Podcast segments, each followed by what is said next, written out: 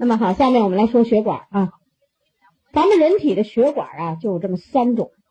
那现在我们看到图上的这三种啊，这图上的这血管这三种叫什么血管呢？这个第一个，这是我们人体的大动脉，这是一个大动脉血管的横切面啊，大的动脉。这一种呢，就是有一个动脉一定伴随着一个另一个血管，这就是静脉，它们俩一定紧挨着，所以这叫伴随啊。另外还有一种叫毛细血管。我们先来看看这个大粗的血管，这个粗血管啊，一般就是说它直接和心脏相通的，叫大动脉血管。这种动脉血管呢，我们也叫做弹性血管，就是它是有弹性的啊。它的特点是什么呢？就是它有三层结构构成，第一层就这紧边上的这一层，这一层结构呢，我们叫做血管的外膜，叫外膜。这一层结构呢是由结缔组织构成，很坚韧啊，很坚韧，就很结实。然后中间一层就这画这个这样这样的水平线的这这这圈，就画了好好好厚的这么一层。这一层呢叫中膜，中膜层呢就是由肌肉层组成，平滑肌，内脏器官呢它是平滑肌构成啊。你说它有弹性，为什么呢？那就是有这中膜。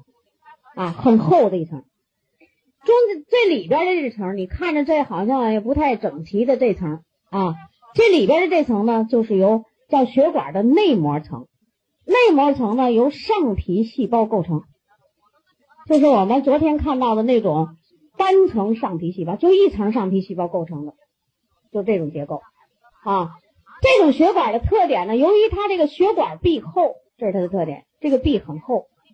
管腔狭窄，管腔你和这个比，它狭窄，对不对？血液呢，在这样的血管，同样的血液，你在这里流和在这里流就不一样。在这样的狭窄的这个像河道似的流的时候呢，它速度就快了，所以它这个流速呢就快，啊，这就是这大动脉血管。我们看这静脉血管，大的静脉血管呢，它有这特点什么呢？就是说呀，它这个管管壁呀薄。管壁薄，就是说它的结缔组织这层薄，外膜薄，中膜平滑肌也薄，里面呢也是有一层内膜，内膜都是一样的，就这外边这个平滑肌层明显的薄，所以它管腔啊宽大，啊管腔宽大，而且呢血液在这里边流的比较缓慢，这是它的特点。这两个血管就是它一般像这种大血管，就是把心脏里边的血给引出来的。你心脏是挤血，咚一挤，啊，咚一挤血，挤的时候呢，这个血呢都是到这种血管里，啊，但是挤出来的血呢就到流到全身去了，对不对？然后呢，流到全身以后还要再收集起来，再回到心脏里，就是这种血管把它回，这种血管其实这个血管就是把心脏里的血引出去的，而这个血管是把全身的血液又给送回到心脏了。为什么要送呢？这种血打出来的血都是鲜红的血，氧气多的血。这个我氧气用完了，我还得再送回心脏，对不对？那我就把这个还要再用这种血管送回去，所以流速很慢的，啊，速度很慢。我们看到的这个小血管叫毛细血管，就是你肉眼都看不清楚的血管。这个血管的特点是什么呢？就是它的结构呢很简单，就是由上皮细胞构成。你看，这就是一个管儿。围着这个管儿的四周围啊，也就是三四个上皮细胞，就构成了这么一个管儿。它是它是单层的上皮细胞构成，啊，只有一层细胞。血液在这样的管腔里流的相当的慢，为什么呢？因为这样的血管最多、密集，像网子一样在我们全身，啊，到处都是。那么这种血管，它是。哪儿出来的这血管？就这种大动脉，这是最大的。你不，你不能全身都是这种大的，它得继续分支，越分越细。这个呢，也得继续分支，越分越细。就是这个血管，毛细血管呢，就是连接大这个动脉最小的动脉和最小的静脉血管之间的血管，它是连接性的血管啊，它是连接最小的动脉和最小的静脉，这再往下延长分支，再分支。最小的那地方靠它来连接，这叫毛细血管。毛细血管的这种构造，呃，单层的上皮细胞构成，啊，那么它有一个什么特点呢？就有很好的通透性。就这个血液流到这种小管里的时候，流的相当的慢，它有很好的通透性。我们全身的就这毛细血管全连起来，绕地球一圈一个成年人啊，这你血管全连起来绕地球一圈啊，这种血管多啊，血液流的慢，通透性强。那么流到这种血管里头，它什么通透呢？那就血管里边含有的营养物质、氧气，全从这血液里出来。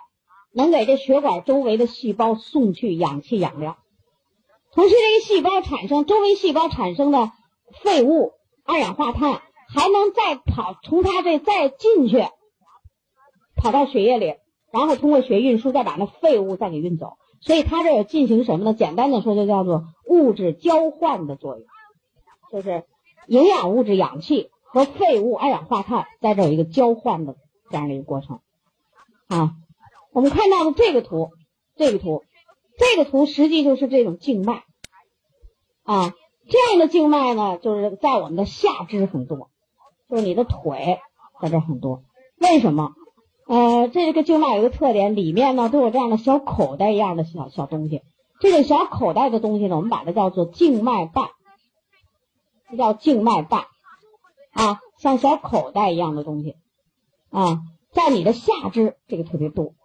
为什么呢？大家想想啊，咱这心脏是在人体的上半部分，可是你这些血液也得从脚上也得往心脏里流啊，这下面的液体往上流，这流的时候这液体有重力，什么地球有引力等等，这上去的血液了，哎，它是不是还得再下来呀？这挺不容易的。所以血液在这种血管里流的时候呢，它要是这个流上去的时候，比如说从这儿上去了，小口袋全部撑开。等到你流上去的血，你再想下来，我这小口袋全撑开了，就给你挡住，不让你下来。然后呢，血管还要动，心脏要动，它俩跟着再往上一窜，这血液呢可能又跑上去了，跑上去了呢，可能还会再下来。这小口袋呢再撑开，防止血液倒流，这就叫静脉瓣。在下肢腿上这个东西就比较多，那为什么呢？就是你下肢离心脏远，它是在身体的下半部分嘛。对不对？回心的时候，血液就从这样的血管里往心脏里走的时候，它挺费劲，所以就出来了这么多好多小口袋，这个很有意思吧？你看这人体多奥妙啊！一到关键的时候，他给你来点东西给你挡一挡啊！一到关键地方就出来一个这样的东西挡一挡啊！这三种血管，这个三个血管呢，我们清楚了。下面呢，我想呢给大家讲讲第一个这种大动脉血管的疾病，第一个。大动脉血管的疾病，现在最常见的就是我们说的动脉粥样硬化，动脉粥样硬化的病啊。你看，我们有专题课，就专门讲这个预防心。我们先给大家补，动脉血管啊，本来它动脉这样一，年以上的人，咱们生活刚点加蛋奶，绝大的和男性持平，因为我们苦而苦，但肚子不饿啊，不保证。啊，讲到这什么？就这个下面那时候，你这缺的人身体里维生素，这样呢，我们的一种补充。你这里边损了，长一个新细胞给补。现在你补咱损了了，但是你缺小光，你不也不养，对吧？疼也。另外呢，中国人容易补，不容易补。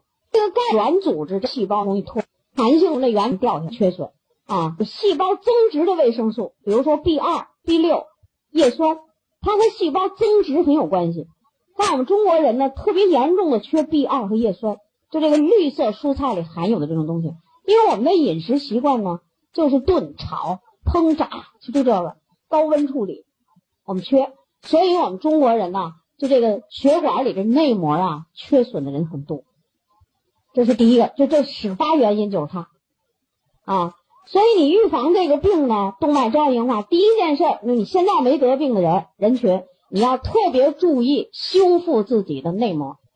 这个内膜呢，就需要大量的营养，其中这个贝塔、钙啊，什么 B 二叶酸、B 十、B 二叶酸、蛋白质，这是不能缺的，因为有了它，这层细胞的结构它比较好，光滑啊，这是第一个原因。如如果这不光滑，但是我们现在很多人都不光滑，那会怎么样呢？就会引发来两个毛病。不光滑这坑坑洼洼的地方，第一件事就是血小板它得来。我们刚才给大家说那纱布的事了吧？血小板就这特征，你里边光滑，它不愿意聚集；你里边只要一坑坑洼洼，假设这坑坑洼洼，它就在这堆积，血小板就可以在这堆积，啊。这是第一个第一个原因，就是你不光滑造成的后果。第二个后果是什么呢？你只要不光滑，坏的血脂就来。这个坏血脂呢，我们把它叫低密度脂蛋白啊。咱那好血脂啊，叫高密度脂蛋白。低密度脂蛋白就来了。这个低密度脂蛋白现在我们中国人体内比较多，它为什么多？就是跟你吃这个，呃，你吃肉不要紧，但是你这肉里的油，就这欧米伽九。就能使低密度脂蛋白上升高，含量高。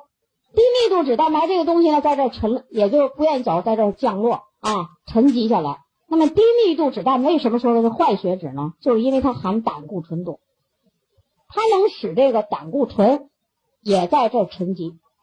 于是这块地方呢，大家知道血小板、低密度脂蛋白再搭着胆固醇，这就堆上一堆东西，是吧？这个堆上这堆的东西以后。这种病变我们就叫动脉粥样硬化，这个这病就开始了。刚开始堆的时候呢，一点点的时候，一点点你也没感觉，甚至堆的这个堆积物把这血管都堵住了三分之一的时候呢，你还没感觉。为什么你没感觉？因为有三分之二呢还可以过去血液，所以你没感觉。大多数就是中年人，四十五岁以上的，尤其是男性，甚至于这血管被堵住一半的时候，百分之五十的时候。你连血压都不高，没感觉，你的感觉就是记忆力不好了，脑脑子里这样的动脉血管狭窄了，供血不足，记忆力不好了，你觉得自己力不从心了，这样扛点重东西，你觉得扛不动了，心跳慌，因为什么？你心脏里的这个血管呢，这动脉血管被堵住了一半，但是你你觉得自己没什么，因为你也到中年了，你觉得自己好像就应该这样，啊，我老了。你就是这么认为，其实呢，就是动脉粥样硬化。等你再往上堆积，比如说到了百分之七十的时候，这上面一小缝通血的时候，感觉来了，血压升高，啊，血肿你命头晕，堆了一堆东西，就到晚期了。所以这个血管来这样的啊，就预防为主。因此这个长刚才讲，修复这些东西呢，就不容易沉积。安利公司产的那个油呢，因为它这个深海鱼油啊，它叫做米伽三脂肪酸。咱们现在的饮食里，欧米伽三严重的不足啊。有一个调查，很少有人得这病，就吃鱼多不平，六脂蛋白呢也没那么多，胆固醇也没那么多。结果那个病，那鱼油呢是一浓缩感这个低性，这低密度脂蛋白是坏血脂，高啊。你吃鱼油的结果是什么呢？那就是减少血小板。再一个呢，就是让你这个低密度脂蛋白减少，高密度脂蛋白上升。那高密度脂蛋白有什么作用呢？那就是减少上升以后，你这不是有这个堆积物吗？每个人的血管也许在这儿在那儿都有点胆固醇，它可以把血管壁上这个多余的胆固醇给你运输走。所以这个高密度脂蛋白，我们往往把它比喻作呀，叫做好搬运工，就搬运胆固醇的一个好搬运工。那高密度脂蛋白它会把这个东西搬到哪儿去呢？这多余的搬哪儿去？它会搬到你的肝脏中。到肝脏给你制造胆汁，这就到肝脏了，是吧？到肝脏制造完胆汁以后呢，那么咱们吃东西的时候，胆汁是不是就流到肠子里了？于是呢，这个胆固醇也就到肠子里了。这时候，赶紧吃纤维素，把到了肠子里的，然后它就会从大便中，那经常就把你血管壁上多余的胆固醇，咱就这么来。但你不通过预防的办法说治，咱们治得了呢？它治不了。你想想，这里头堆着东西，这样的大血管和心脏通着，给打液体，加上活血的药方法，还可以怎么呢？让他接讲一些这样的东西，基础的，以后有时间胆固醇就更在那沉积啊。这就是，所以人有一句话叫什么呢？要想寿命长，就跟大家说这么多。下面我们来说说静脉，静脉啊，静脉里的病呢，第一种，我们先来说说第一种。第一种呢，我们叫血栓性静脉炎。血栓性静脉炎，啊，这个血栓性静脉炎呢，就是这样的静脉，这样的静脉血管里内膜发发炎，这里边内膜发炎，它发炎的结果是什么呢？就是细菌感染造成。它和那个动脉粥样硬化不一样啊。就你身体其他部位啊有感染，你免疫力下降，结果细菌呢哎找到你这个地方了，给你在这不走了，发炎了，这就叫血栓性静脉炎。你想想，这血栓性静脉炎，它一定是在某一个地方细菌堆住了不走了。只要一有细菌，你就得明白，马上白细胞就得过来，它得消灭敌人呢。于是这个地方呢又多了点白细胞，是吧？有了白细胞呢，一吞噬病菌呢，肯定有点脓液要出来，所以这块呢老是脓唧唧的。这个脓唧唧的东西呢，如果从这个血管壁上掉下来了，仍然可以形成血栓。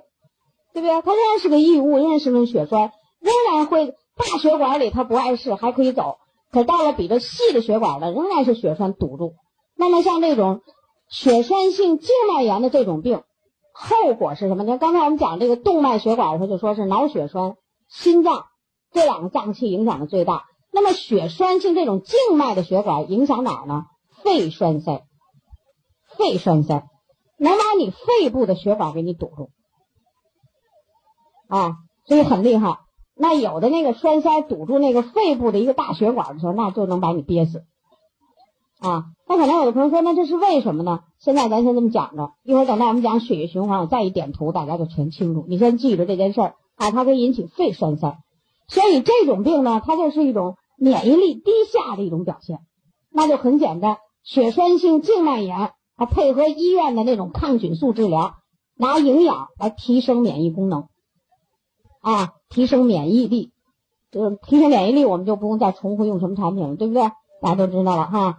急性期 VC 加量，这就是免疫功能。那么在这要注意的一个问题是什么呢？就是说这种病啊，它因为这个静脉啊它比较浅，肾这动脉都深，静脉浅，有的这种血栓性静脉炎的人呢，你比如说在腿上，会在腿上的静脉上呢，它鼓出一块来。因为它多一个东西，这硬了嘛，它就有个小鼓包。有的朋友呢，可能挺好心的，我给你扶扶扶，我给你揉揉。这个严禁揉搓，懂吗？不许按摩啊！因为什么呢？因为它在这儿待着的时候呢，还没有形成血栓。你这一揉呢，它本来是个东西，它就这么一揉，它就掉下去了，这就马上形成血栓了。所以严禁揉搓按摩。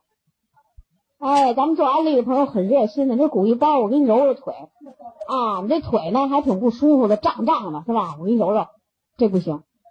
咱有一个朋友，他犯了一个这错误，所以我在这告诉你，这个要严谨。你只能给他增加抵抗力，啊，他可以自己增加适量一点运动啊什么，但是不能揉搓，啊，这个病很不好治。一般得上这个病的人都是免疫力极端的低下，他得这病了，而且有的人得的是什么呢？叫深部。血栓性静脉炎在很深的地方就有，多少年都不好，哎，很麻烦啊。那个